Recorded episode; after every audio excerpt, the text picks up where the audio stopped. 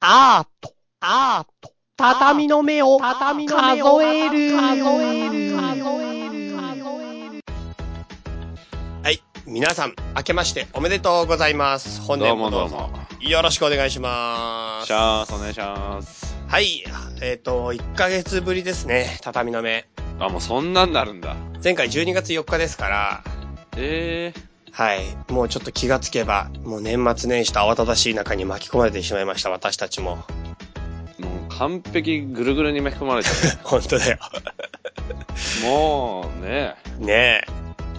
うんまあ、でも一応新年を迎えたということなので、なんか今年の抱負とかテーマとかやりたいこととかなんかあるんですかなんかすごいいきなり、なんかすごい用意して喋んなくちゃいけないようなこといきなり降ってきたな。そうですよ。今年の抱負とかってうかつに言えないやつだよね。そうですよ。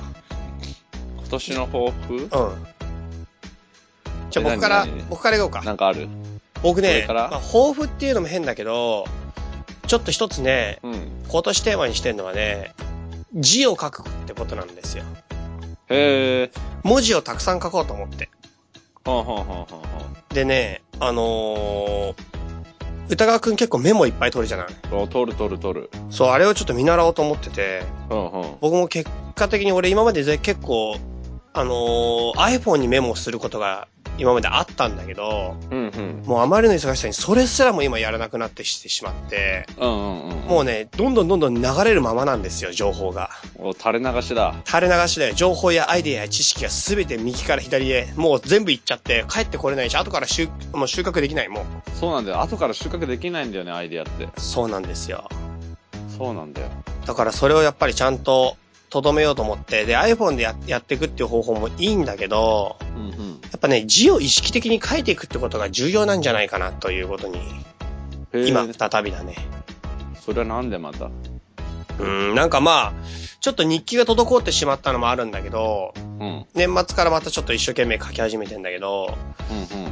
やっぱりね、落ち着く時間とか何かに時間をかけるってことうんうんうんうん。うん、それが大事なんじゃないかなって思うんだよね。確かに文字書いてる時とかってさ、うん、ちょちょっと気持ちが内面に向かうからさ、うん。落ち着くよね。なんていうのがいいのかわかんないけど、そのさ、なんか職人さんが言ってたんだけど、昔さ、そう。なんか技術とかさ、あとはその、好きなんて、まあ技術か、技術とかがないんだったら、時間をかけるしかねえだろうって。へえ。うん。あ、それ一つのなんかあれかもね。そうななんんか、か、いいね、それ。そうなの。手間暇かけるの、手間っていうか、そのなんていうの、自分の力があるんだったらその力をかけりゃいいじゃないかと、そのものに。うんうんでもそこに技術が自分にないんだったら時間をかけるしかねえだろうって若い人たちに言ってたんだよね。なるほどね。それが俺ちょっと心の中にあって、自分に力がないうちは時間をかけないと、うん、なんていうか、いけないっていうか仕上げられないっていうかさ、はんはんはん。そんな若いうちに未完成なうちに、やっぱり効率や能率ばっかり気にしてさ、うんうんあのーどんどんどんどん速いスピード重視に流されちゃうとね、何も成し遂げられない。なるほどね。うん。それ、あるかもね。そうななんんだよ。かさ、うん。まあ、なんだろうね。20代、特に20代後半ぐらいから突然焦り始めるというかさ、うん。その、時間をかけちゃいけないんじゃないかみたいなさ、そういう恐怖観念あるよね。あるあるあるある。うん。なんかでも時間かけることとかさ、時間かかっちゃうことってすごい大事だよ。うん。っていうのに自分が気づけるのって、すげえいいよね。 そうね。なんかやっぱりでも時間をかけるべきものと、かけなくていいものって明確にあるから、俺何でも時間かけちゃうんだよな。そう、それがごっちゃになっちゃうと、やっぱり違うんだよな。でもその見極めがね、やっぱりね、つくのが、もしかしたらこれぐらいの年なのかもしれない。ああ、なるほどね。うん、あ、もうこれは時間かかるのはしょうがねえやつだっていうのと、うん、あ、もうこれもさっさとやった方がいいなってやつね。そうだね。俺だって10月の請求書まだ出してないもんね。どういう意味10月の仕事のうん、請求書を作るまでに2ヶ月かかって、うん。作った後に1ヶ月間カバンに入れてる。あの、請求しなくていいんじゃないか。あと切って貼って出すだけなんだけど、うん。すごい時それは間かけてただる。のズボラな話だから 時間をかけてって話じゃねえな。すごい丁寧に請求してる。俺だから今年一つね、あの、手紙を書くっていうことが一つ僕テーマなんですよ。字を書くと一つ同じで。はんはんはんは手紙を書きたいっていう思いが今高まっていて、ん。はん。そう。それでね、ちょっと今、手紙を書くための準備をしてますよ。なになにその、誰かに手紙書くってことそうーん。う。今誰かにっていうか誰にでもだよ。ちょっとさらっと旅先から一枚みたいなやつあ、そう、そういうのやりたい。そういうのやれる大人になりたい。あかっこいいよね。シルクハット被って手紙をパッてだ出す人やりたいんだよ。でもなんかさ、旅先からさ、うん チャイの場合さ、うん。あれだよね、旅先から手紙出してもさう、ん。 2週間くらいかけて着いた頃にはさ、うん。なんかもうとっくに帰ってきて、あーわかすげえるいっぱい話してるみたいないや、わさ、かるわかる。それ一番残念なケースだよね。それ、あるあるだよ ね。旅情感ゼロみたいなそうのそう、ありそのあるある嫌だね。なんか連絡全然取らない人とかだったらそれかっこいいけどさ、そうだよねチ。ャイとか速攻電話かかってきそうだもんな。そうなんだよね。あの、それあるあるだよ。今の時代あるあ る。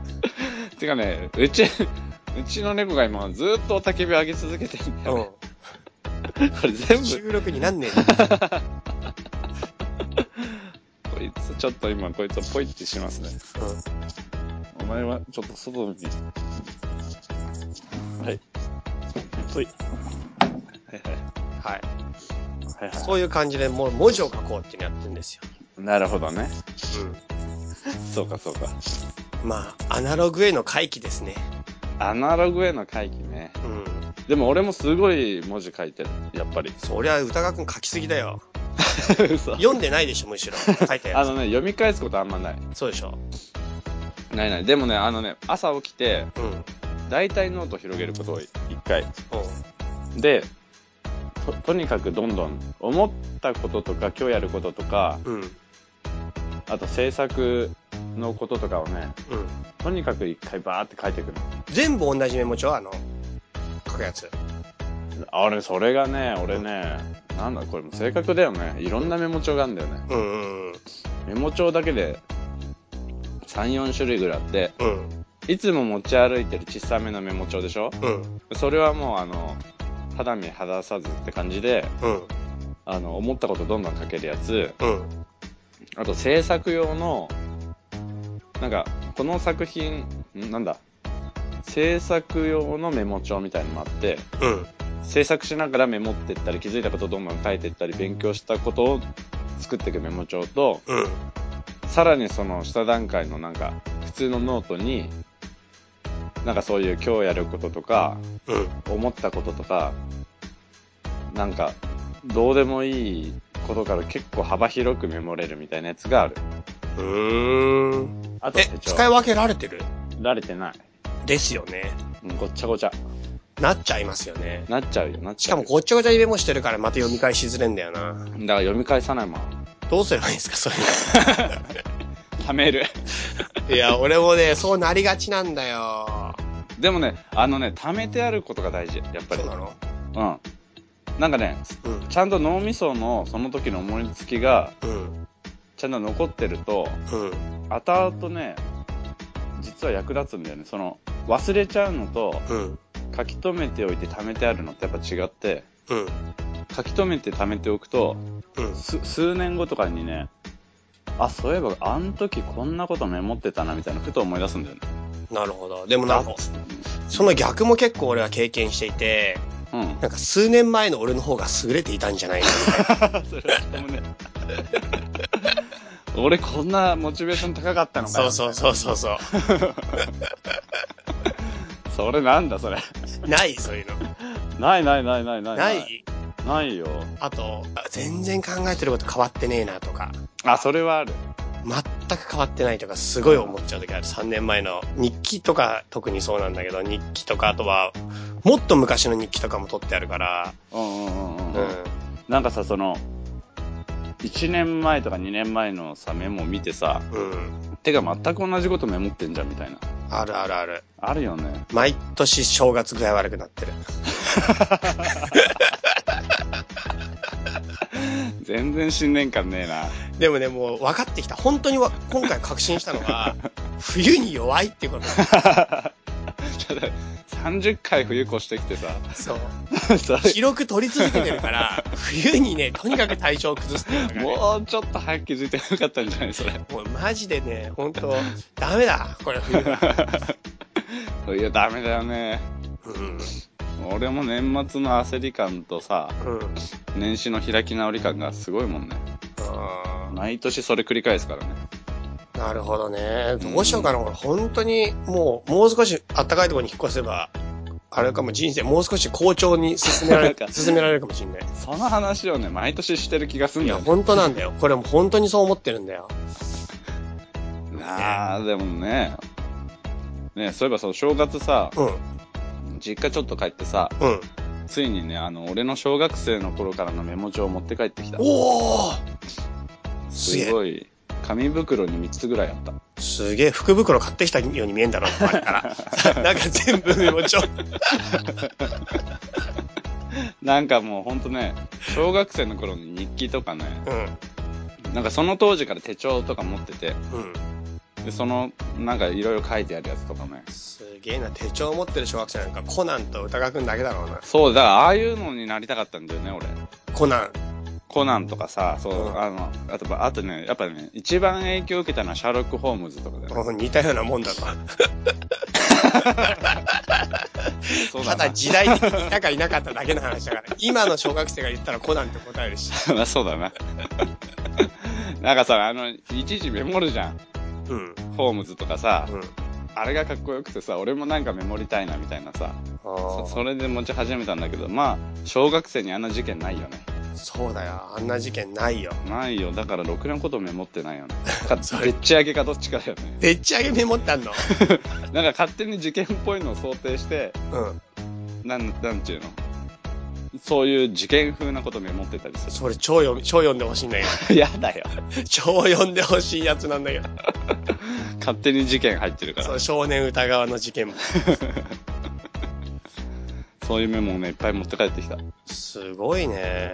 実家としても大掃除してもらった気持ちになっただろうまあそうだよね。あれどうすんだよって話だもんね。な。ねえ。まあまあ、それが役に立つ時が来るんだよ、きっと。そうだね。うん。いいじゃないですか。そうそうそうそう。なるほど、なるほど。あとは、ちょっと俺は、体をやっぱり動かそうと去年思ってジム入ったんだけど、結局寒くなって行かれなくなったからな。さあ、寒いとね。俺も8月から結構怠けてるな。そうなんだよ。うん。怠けてる、怠けてる。そういうのをちょっと、なんとかしていかなきゃいけないですな。そうね、そうね。うん。俺の抱負、俺の抱負、なんだろうな。あ、でもね、古典を今年はやろうと思って、おもうそれは、もう気持ち的には決定みたいな感じだから。うんお抱負っちゅうのとちちょっと違う。目標だね。ね。目標だね。うもうやりますっていう感じ。ん。いいじゃないですか。そう、それぐらいかな。いいじゃないですか、目標があるって大事ですよ。うんうんうん。うん。そうです、そうです。そんな感じですか。そんな感じ。じゃあ、まあ今年も頑張っていきましょうん。頑張っていきましょうね。う。はい。じゃあ、以上、フリートークでした。はいはい。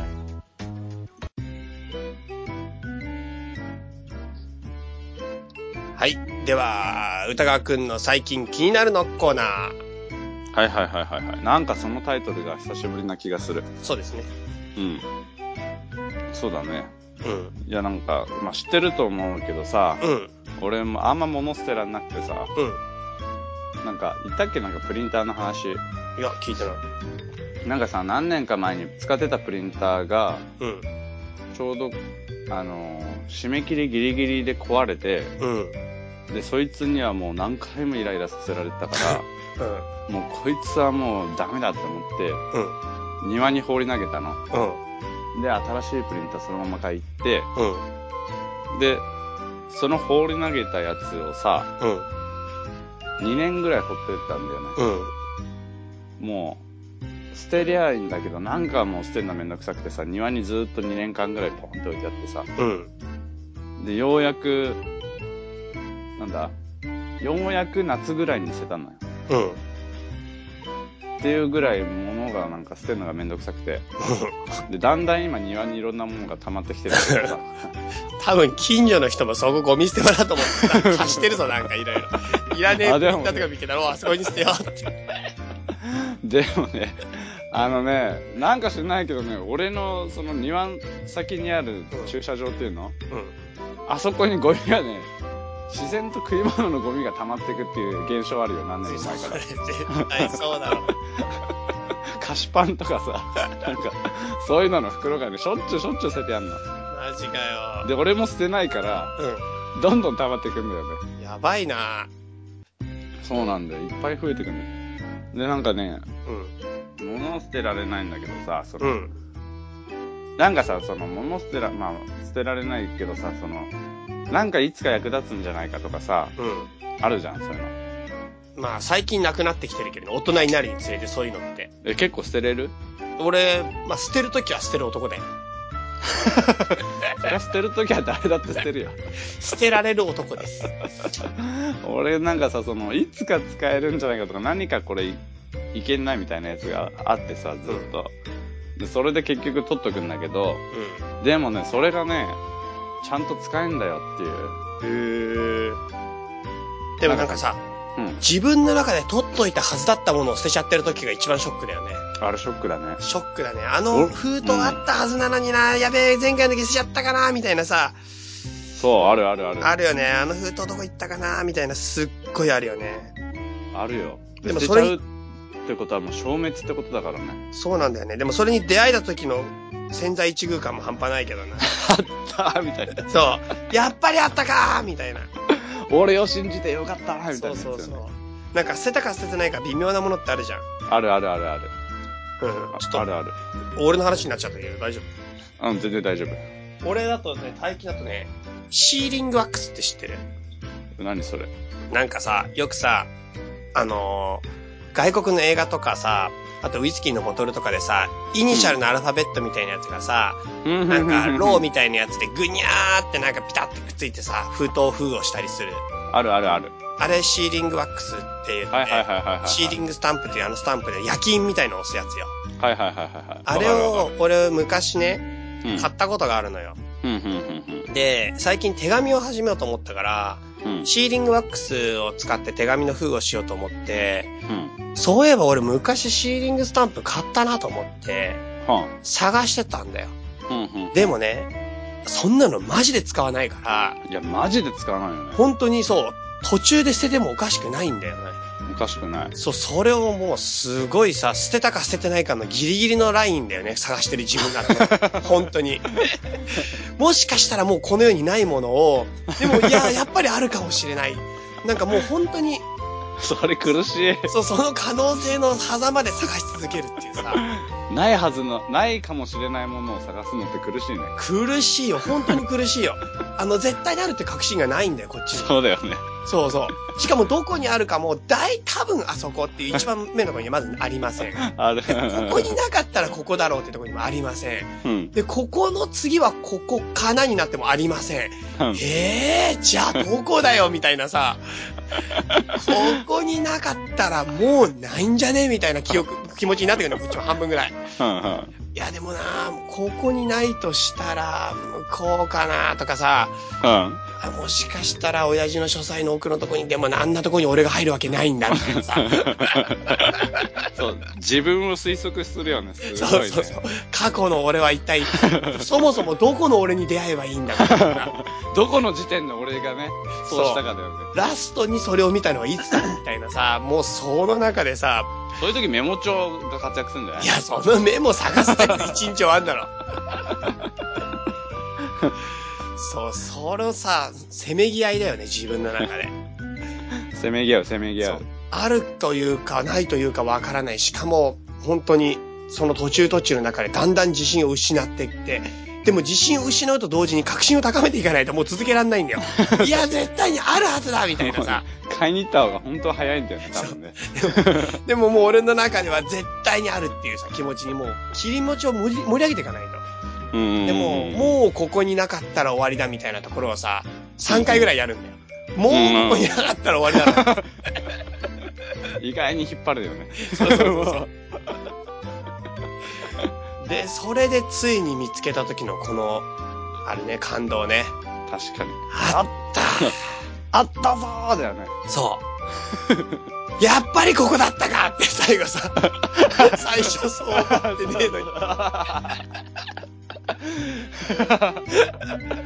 ね今までの全部嘘みたいに。そうそうそう、やっぱここかみたいなのあるよね。わかってたんだよなそうそう、あの時、そう、ここ、そうそうそう、ここに置いといたんだよ、ここにってさ。すげえよな。そう。その手のひらの返しようみたいな。そうなんだよ。それをやったよ、年末も。なんかさ、あとそういう時探し出すとさ、うん。俺なんかね、同じとこ探しちゃうんだよね。あ、いや、わかるわかるわかる。だって確信が強いもん。そう、A パターン、B パターン、C パターンぐらいの3箇所ぐらいを、もうずっとぐるぐる同じとこ探して、うでもそこないって分かってんん。のわに。かるわかるわかる。焦れば A パターンへの思い入れが強すぎる。そうそうもう一回探してみようって。 そう。そうそうそうそう。さっきの、さっき探した自分を疑うん だね。そう。さっきの俺の探し方甘かったんじゃねえかってね。そう、本当は見えてたけど、そ脳内でなんかこう、見えなくしてたんじゃないかみたいなさ、う。わかほる。ん、本当はこうやったんじゃないかみたいな。 そう、絶対ここなんだけどな。おかしいな。絶対ここなんだけどな。みたいなつぶやきながらさ、絶対ってなんだよみたいになるよこ。こじゃないはずだってやっぱりさ。それでなんか、あもう全然話飛ぶわ。あのさ、 この間車の中でさ、タバコを吸おうとして、12時ね、うん。 58分ぐらいにさ、もう、あの、あれ、今年最後のタバコに火をつけようと思ったの。うん。あ、その、あれあれあれ、大晦日、うん。うん。たまたま運転してて、で、よっしゃ、今年最後、しかも1本しかなかったんだよ、そのタバコ。もう全部なくなっちゃってて。おー、つけなきゃつけなきゃってすっごい慌てて、うん。うん。タバコ取って加えて、火をつけた瞬間にうん、逆だったの、多分。火をつけたのあが。ー、すっごいフルーティーになっちゃうやつだ。そ吸った瞬間なんう。か、なんかもう、 すげえ分かっちゃうやつ、吸った瞬間に。異常にフルーティーなんですけど、みたいななって。いや、で、で、火つけた瞬間に、もうう、んあー、これ違うって思ってちぎってさ、もうその部分を捨てたの。うん一本しかないからうん。さ。うん。で、捨てて、くるって返して吸おうとしたら、うん。あ、くるって返して、火をつけようとしたら、そのライターが、うん。もう最後の力を振り絞った回だったの、さっきのが。両方最後だったんだ。そう。でも、ああ、もうつかないつかないつかない。ああー、変わっちゃう変わっちゃうみたいな感じですごい焦って、うん。ライター探さなきゃ、ライター探さなきゃって思って、うん。すごいライター探すんだけど、もう見つかんないの。車の中どこにもなくて、もう車止めて、全部荷物、カバンこうバーって出して、あさって、もう横、横大晦日だけど、車通ってくんだよ、ビュンビュンビュンビうュン。ん。うん。大きい通りでさでももう車の外出ていっぱい探して「ないないないない」って言ってさ、うんまた戻って車の中も「ないないないない」って探してさでもそれで大体同じとこ探すのねうん。で「ないないないないもしかして」って思ってポケットに手入れたらあってさおー。でそれでまあタバコに火をつけれたんだけどさ、っうん。ていう話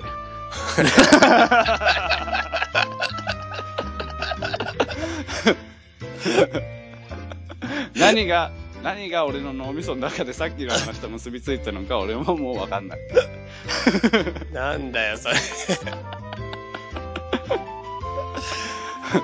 ごいな、その、限られた時間の、時間、べ全然時間余裕あるはずなのに、限られた時間間。そう、勝手に時間区切ってさ、すすごい焦ってさ。そうそうそう。で、まあ、それは気になることでも何でもないんだけどさ、うん、なんかそれでゴミ捨てらんなくてさ、うん、なんだっけ。あ、そう、いつか役立つんじゃないかって話でさ。で、まあ、役立つには役立つんだよ。うん、なんか、おうち掘りごたつだったやつをさ、木の枠、掘りごたつの木の枠っていうのかな。うん、掘りごたつに机の部分を当て込む木の枠みたいなのとかも取ってやって、うん、うん、掘りごたつ潰したんだけど、うん、で、それなんかに使えないかなって思ってたらさ、うん、あの、ライトスタンドっていうのかな、三脚とかね、機材を縦にして並べる時の枠として使えることに気づいたり、うん。え、それぐらいえ それぐらいか、まあいいや。そ、それぐらいかな。うん、あとさ、あの、本棚。うん、もうこの本棚、本入れすぎると本棚ってさ、あうの、んた、たわんんで、あ、わかるわかるわかる。抜け落ちるじゃん。抜け落ちる。あの、本棚の、なんだ、棚の部分がさ、うん。側面の幅より、側面の幅が広がっちゃうのかな、たわんで。あでも、たわむね。で、ガコンって抜けるんだよね。そんなにやったことないな。そうか。なんか何年も使ってると、ちょっとずつゆたわんでってたわんでって、う横のスペースの出っ張りから、なんだ、離れてしまって抜けるようになっちゃって、ん。ああ、もうこれ買い替えだっつって、うん。うん。新しい本棚買って、うん。置いて、古い本棚どうしようかなって思って1ヶ月ぐらい放っといたの。うん。空にしてさ。うん。で、ある時ふとさ、うん。あ、これ本棚、抜けないように修理すればいいんじゃねって思って。よく気づいた。で、 その、うん新しい本棚には本入ってるから、うん。古い本棚をうん。別の本棚とし修修理した本で修理して抜けないようにして、それを別の本棚と取っ替えて、うん。その別の本棚をまた別の場所に本棚として使うみたいなさ、うん。なんていうの、その、家庭内リサイクル感が半端ないんだよね。いいことじゃないでも、それは。かなり。でうん。も、なんかね、いいんだけどさ、なんだろう、この、物の、物が循環してるだけみたいな。え、だから、いそれをリサイクルと呼ぶんじゃないのでもこれ多分、うん。新しい本棚が壊れたら、うしなんか元の、他の本棚をまたその位置に持ってきて、新しい本棚が修理されて他の位置に移動するみたいです。んなんかね、うん。なんかね、俺も何してんのか分かんなくなってくるその家庭内リサイクルがさ、ただ、物の場所を変えてるだけみたいな気がしてくるんだよね。ほん本で当もは増えてくよね、そしたら。まあ、増えていく。大丈夫なのえ、ダメなんだよ。だ、でさ、そうそうそうそう、増えていくといえばさ、その、なんだ、家庭内リサイクルのシステムがある上に、うん。物をもらってきちゃうシステムも俺すげえ備わってんの。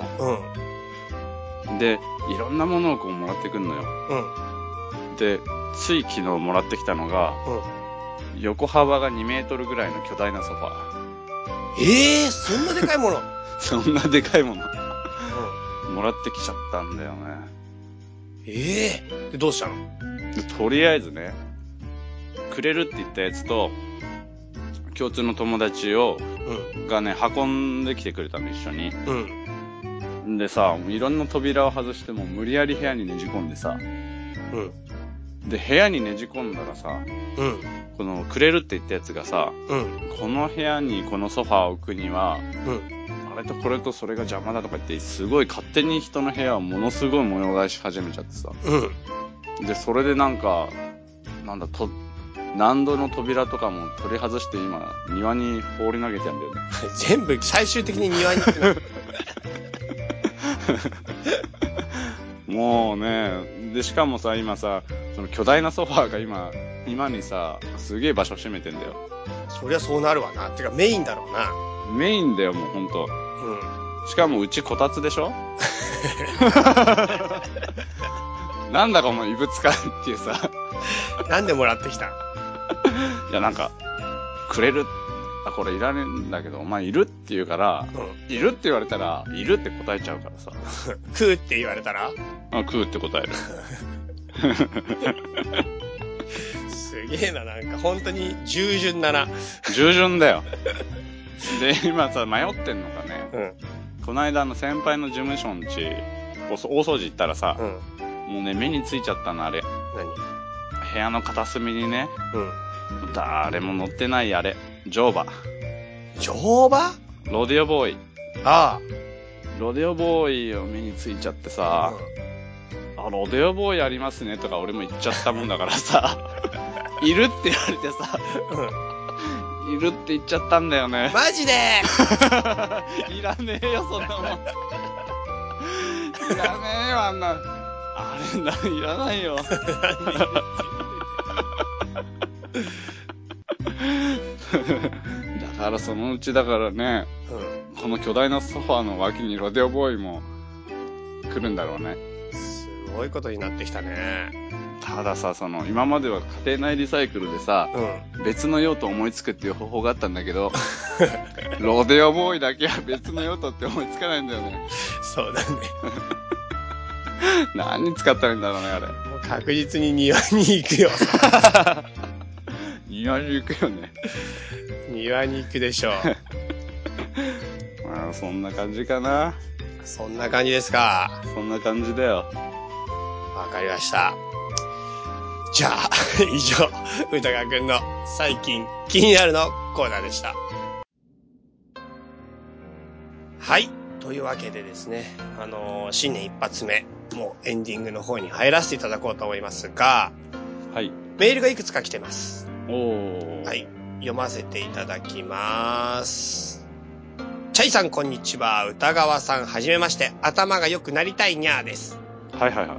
今日も畳の目を数える最初から楽しく聞かせてもらってますアートについてお二人に質問があります作品を見て受ける衝撃ってありますよねあれって何でしょうか私は直島の地中美術館にあるタイム、タイムレス、ノータイムレスを見た時に感銘を受けてしまいました今でもあそこへ行けばまた会えると思うとまた会いに行けるように生きようと思えるのですでも一緒に行った友人は何も感じなかったと言っています。 同じものを見た体験を、同じものを見た体験をしたのに、私が受けたものは何だったのだろうと不思議で仕方ありません。私はあの黒い球体の石がいてくれたおかげで芸術ってすごいなと思えるのです。おお二人のお考えをお聞かせください。よろしくお願いいたしますにゃの。いやー。はい。ーはいはいはい。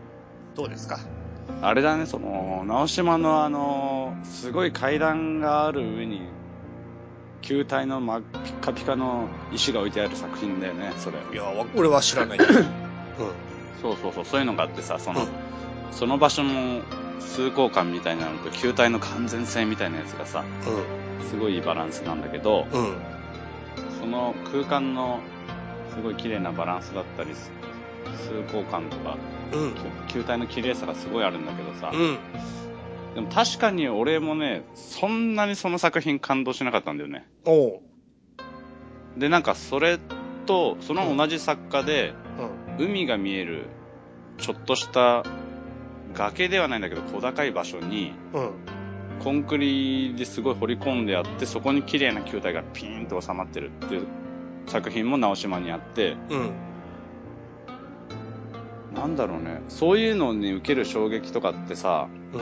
その作品をキャッチできるかできないかとかさ、ってさ、その時とかその人が問題意識を置いてることだったり、悩んでることだったり、う考えてる哲学にうまくはまった時にやっぱ、うお、この作品すげえってならない。ん。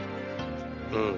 自分が気になってる感じのものに出会った時にやっぱりすごいってなってそういう気になってる感じのものとうん。ちょっと違うものだったりするとうその時キャッチできなかったりするんだよねん。なるほど。うんうんうん何の話だっけ自分のアンテナとその作品の発してる周波数が合わなきゃいけないっていうことですかね。そうねなんなんとなくの方向性みたいなのがうーん。だから多分好き嫌いが出てくんだろうなって思ううんうん自分はこういう傾向のものやっぱ好きだなっていうのとうん。うん。例えばすっごいあのごっちゃごちゃで汚い感じのものが好きな傾向の人とさうん。すっごい綺麗にピシーって整ってる感じが好きな人のものってさうん。あの家電とか選ぶにとかさ部屋とか選ぶにもやっぱ好みが分かれるみたいな感じでその先に作品もさそういう傾向の分かれ方すると思うよなんか、その受ける衝撃とは一体何なんですかっていう質問も合わせてあるんですけど。多分それ脳みその中で無意識的にうん。自分のそういう傾向とか気にかけてることとうん。作品の持ってるそういう傾向とか、作者のそういう傾向が脳みその中で結びついたの衝撃じゃないかなっうーん。て俺は思ってるんだよねでその言葉にならないあなんか分かったみたいなさうん。あれじゃないかな衝撃ってなるほ違ど。う違ういや、あれかね。そういう意味では、その友達とは、じゃあ価値観が合わないってことかな。まあ、友達を辞めるっていうのも手かもしれませんね。そういう話かよ。美術館一緒にいたら友達辞めなきゃいけなくなるんだ、どんどん。 こいつと合わねえって。それほんと嫌だな。そういう感じ。はい。わかりました。じゃあ、どんどん行きましょう。はいはいはいはい。はい。えーっと、歌川さん、チャイさん、初めてメールをさせていただきます。棚からボタ、ん棚からボタニックと言います。 OK。ゆる、オーケーってなんだよゆるい雰囲気がとても心地よく、こちらもゆるーく楽しく拝聴しております。ざっす。冷蔵庫の牛タンの回でチャイさんがおっしゃっていた日本の息苦しさの話に共感しました。チャイさんがおっしゃっていたのは、生活、衣食住などに根ざしたコミュニケーションを伴うコンテンツが少なくなっているということでいいのですかね例えば昔はかやぶき屋根のかやぶき替え、ん吹き替えとか、地域でみんなで手伝ってやってましたよね。そういうのはなくなって生活には関係ない。例えばハロウィンに仮装して渋谷で集まったり、そういうお祭り的なコンテンツにコミュニケーションの場が限定されているということなのかななんて思いました。歌川さんが息苦しさを感じていないのは周囲の方と割とコミュニケーションを取りやすい環境なのかなアートと関係なくてすいません。お二人のラジオ応援してます。お体に気をつけて。田中らボタニック。 OK。 OK だな、ほんと。はい、ありがとうございます。そうだね、息苦しさね。はい。では、えっ、と、もうちょっと行きましょあんあ、そうなの。息苦しさに対しては何も言ってあげないんだって思ってさ。う。いや、言ってよ、じゃあなんか。ん息苦しさ。息俺、感じないからな。おそれいいことだね。幸せですよ。私は幸せですよ。うん。それいいことです。うん。以上です。はい。はい。では、もうちょっと行きましょう。えーっと、チャイさん、歌川さん、はじめまメール送ります。毎週金曜日と土曜日は畳の更新があるか期待しながらポッドキャストを開いています。ここ数週間更新がなく、仕方なく中毒者のように過去の配信を聞いては何度も考えたり笑ったりしてます。今日はもう27日。きっと今年の配信はもうないんでしょうね。すごく残念。でも仕事の合間に収録しているんでしょうから仕方ないかと思っています。とりあえず来年も楽しみにしていますのでよろしくお願いします。ありがとうございますね、これ、ありがとうございます、本当に。一つ聞きたいことがあります。はいはいはい。私は家庭持ちで、でもアートから離れずにいる人間ですが、小さな悩みとして、えーっ、と、家庭と母の役割をやめるわけにはいかず、アート制作の時間と、常人と読むのかな常人の社会生活のギャップや頭の切り替えがなかなかうまくいかず、日々なんだか苦労しています。アートをしながら社会生活とアーティストを両立することのいい方法などがありましたら教えてください。東のたまりさんより。そうか。うん。大変だよね、理解者。理解者がいてくれることかなーって気はするけど。理解者がいてくれること。なんかさ、ほら、結構さ、その、アーティストでも結構結婚して子供いる人とかも多くて、うん、で女性の場合もあるし、男性の場合もあるんだけど、うん、やっぱパートナーとどれだけ話し合って、それがその人にとってどれだけ大事かっていうのを分かってもらってることがまず第一うん、一うん、うん、うん、で、第二は、うん。いらないものは捨てた方がいいって感じですかね。で、俺が言うなって感じかな。捨てらんねえから。いらないものが溢れ返る。 いらないものを循環させてるからね。うなんかさ、その、常人とのギャップとかさ、ん、社会性とかってさ、うん、よくねよくねっていうのはその、俺はアートを作ってるからそんなのはどうでもいいんだっていうよくねじゃなくて、うん。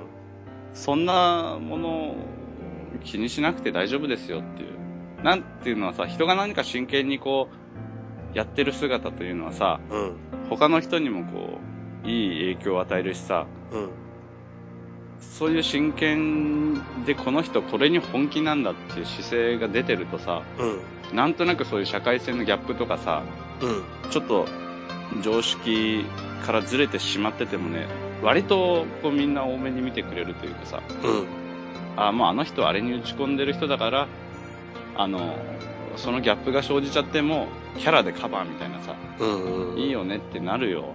ね。って俺は信じてる。でもこの頭の切り替えがなかなかうまくいかずはわかる気がするな。うんうんうんうんうん。うん。なんかやっぱりちょっと常識を持って生きてなきゃいけない側面があるのと、常識に挑戦するっていうアーティストの側面があるのと、それがやっぱり、なんていうか、ごっちゃにはできないっていうところ。うんうんううんん。うん。そうだよね。そうだよね。なんだろうね。確かに生きていかなきゃいけないとかはあるけどさ、うん。なんか、わかんない。俺が偉そうにこう言ってしまうんだけど、うん。ただ俺も一瞬真剣に答えさせてもらうならば、うん。そんなことを気にせず、制作に打ち込みなさいっていう感じ。あ、そもうそれが全てだし、それが答えみたいな。う。でも切り替えがうまくいかなくて悩んでんだよ。切り替えが悩んでようが悩んでなかろうが、とにかく手を動かしていくことかな。そうか。うん。なんか俺はでもやっぱり逆に、人が一つの顔しか持っていないっていう方がやっぱり不自然だから、うん、うん、うん、なんていうのかな、人ってやっぱりいろんな価値観が混在してるし、いろんな側面があって、うん。例えば、ここではアーティストと母っていう役目が2つあるとしても、うん男だ。だってその職場で働いてる職業人としての自分があり、趣味を一生懸命やってる趣味としての自分があり、思いっきり友達と男友達とバカ騒ぎしてる自分があり、また父としての自分がありみたいなさ、うんいくつもの自分を抱えて生きててさ、その価値観ってやっぱりどうしてもぶつかっちゃう時ってあると思うんだよね。うん、うん、だからなんかね、僕は、その一つ一つの価値観をシンプルにしていくことだと思う。うん。うん、うん、うん。なんか要するに、その、もう割り切っていくしかないんだよね。自分は今、職業人のこの仕事をやってこれを売ってるって役割の人だから、うんもう、そこはそういう風に割り切っていくっていうか、そこに打ち込んでいく。うん、うん。で、家に帰って、例えば自分はトランプ集めをしてるって言ったら、もうトランプ集めをしてるトランプのマニアだと。割り切っうん、うん、何があってもうん。でね、そこにだから、いらん感情が別の、俺ってでも実はこういう側面があるんだよなっていうのは、その瞬間はいらないんだよな。うん。そうなんだよね。いらないんだよね。うん。うん。やっぱね、一つ一つの自分を立て分けた上でシンプルにしていくっていうか。うん、うん、うんうん。でね、住み分けが確かにこれ多分時間的な問題だと思うんだよね、このギャップの切り替えっていうのは。急に切り替えなきゃいけないタイミングが来るんだと思うの。あ、赤ちゃん泣いた、みたいな。そうそうそうそうそうそう。うん。そういうことが多分物理的に大変なんだなっていう話だと思うんだけど、うん、うん。うん。そうだね。だからその自分じゃない何かに時間が動かされちゃうっていうストレスはすごい大変辛いものだと思うんだけど、うん、うん、うん。極力言うとやっぱり自分が仕事してる時の自分と自分が何か作ってる時の自分とっていうのはやっぱ別人としてうまく分けちゃってごっちゃにさせない方が大事だと思うよ。うんうんうんでどうしても気になっちゃってあのうろうろした場合どうするどうしても気になってうろうろしちゃった。ほら心がさそれうろうろしちゃうじゃうん。んなんか例えば俺だったらさ俺ねもういっぺんに同時できないから、うん。二2つ以上ののあ3つ3つあったらもうダメなのうん。なんか仕事のことうん。制作のことうん。であともう一個なんか出てきたらうん。どどのどこでうろうろしたらいいか分かんなくなるんだよねうん。そういう人はどうすればいいのまあ、とりあえずね、本当に大変な時は仕事優先してる。だってストレスの一番の原因だからね。仕事うん。とにかく片付けちゃいたい、俺は。うんうんうんうんとにかく、もうそういう場合は嫌なことからやる。うんうんうんいいことからやると、ドツボにはまっちゃうからね。うんうん永遠にしかも時間かけたくなっちゃうから、もう嫌なことやっちゃう先に。うんうんうんなるほど。やんなきゃいけないこととか、人と関わることとか。うんうんうんでも、タスクだよね、そういうのは。うんタスクだよね。事務的にやっていくしかないもん。うんうんうん。うんなるほどね。チャイそういうのうまそうだな。でも結構俺もいっぱいいっぱいになって、俺は逆にね、抱え込みすぎちゃってね、同時になんかもう6、6個ぐらい動いたりするから、もうあやばいって状態になる 時あるよ。そ同時に文章を6個と2か無理だよつ作りながら人と話ししなきゃいけなかったりとかして。それとかはもう絶対無理だよね。いや、本当にもうパンクしてる時あるも全部同じ文章になったりしそうだよね。ん。いやー、本当辛いよ、そういうの。そういう風になりたくねえと思ってんだけどさ。なんか俺も、なんか俺は逆に言うと隙間時間あれば、あわよくばこれもできんじゃねえかってやっちゃうんだよね。うーん。あわよくば今の時間これもできちゃうんじゃないかって。ふんふんふんふんうんそれで詰め込んで詰め込んでいっぱいいっぱいになるみたいな。そうなんですよ。いつもそうなっちゃうんですね。だからちょっと本当に、ゆとり、ゆとり教育じゃねえけど、ゆとり自分が必要だね。ああ、俺もゆとり自分欲しいわ。うん。そんな感じですよ。そんな感じか。はい。こんな感じですかね。あ、うん。そっか。何いメールはそれだけかって思って。や、あるよ、まだ。あ、あるんだ。読む、もうちょい。もうちょい、はいもうちょい聞きたい。寒さもピークですが、おかずなど召していらっしゃらないですか先週風邪でダウンしてる日に放送をチェックしてたところ、なんと自分のメールが呼ばれ、その後熱が下がりました。おやはりこのポッドキャストなしでは生きられない体になってしまったようです。さて、先日の放送で絶叫マシンに乗ると股間がムズムズすると疑わしがおっしゃっていましたが、あれは落下時に睾丸が一瞬無重力になり浮こうとするかららしいです。なので女性はほとんど感じないそうです。決して疑わしいのご先祖様が過去に股間で悪さをした呪いなどではありません。試しに、きつめのスパッツを履いて実験しましたが、確実に半減しました。お暇な時に一度試されてみてはいかがでしょうか ちょ、ちょ、この人は相当暇な人 だね。アップデート頻度が下がると手の震えが止まりませ ん。せめて各週でよろしくお願いします。アキラ。アキラさんからですね。アキラさんはきつめのスパッツを履いて、股間無重力実験をしたんだね。そうそうそうそう。そうか、そうか。そんなことをやってくださっていますね。そうだね。はい。股間。まあ、でもほら、俺、きつめのスパッツとか履いたらまた蒸れちゃうからさ。そうだね。むしろきつめのスパッツだけど、股間のとこだけは極力緩いやつになる。そうだね。きつめのスパッツ、もうすんごいきついスパッツ履いて、股間だけ穴開けて、うん。無重力を楽しむ。そうしたらもう、何のためにスパッツ履いたのか。 という感じです。はいはいはいはい。はい。っていう感じですかね。あと、まあ、まだメールいくつかいただいてはいるんですけども、一応こんな感じでしたいなと思います。はーい。はい。では、メールアドレスの方言っておきましょう。歌川チャイ、アットマーク、gmail.com、utagawachai、アットマーク、gmail.com です。番組へのごか、あの、ご感想。股間層 いやいや、ご感想じゃないです。ご感想。あなたの股間体験談でもいいよ。 股間体験談募集しよはい、はい、あとは何でもいいです。あのー、質問でも構いませんし、あのー、とにかく気軽にメールをいただけたら嬉しいなと思います。う。はい。はい。ではね、まだまだ寒い日続いてはおりますが、まあ皆さん元気で今年も頑張っていきましょはい。う。はい、じゃあ、さようなら。さよなら。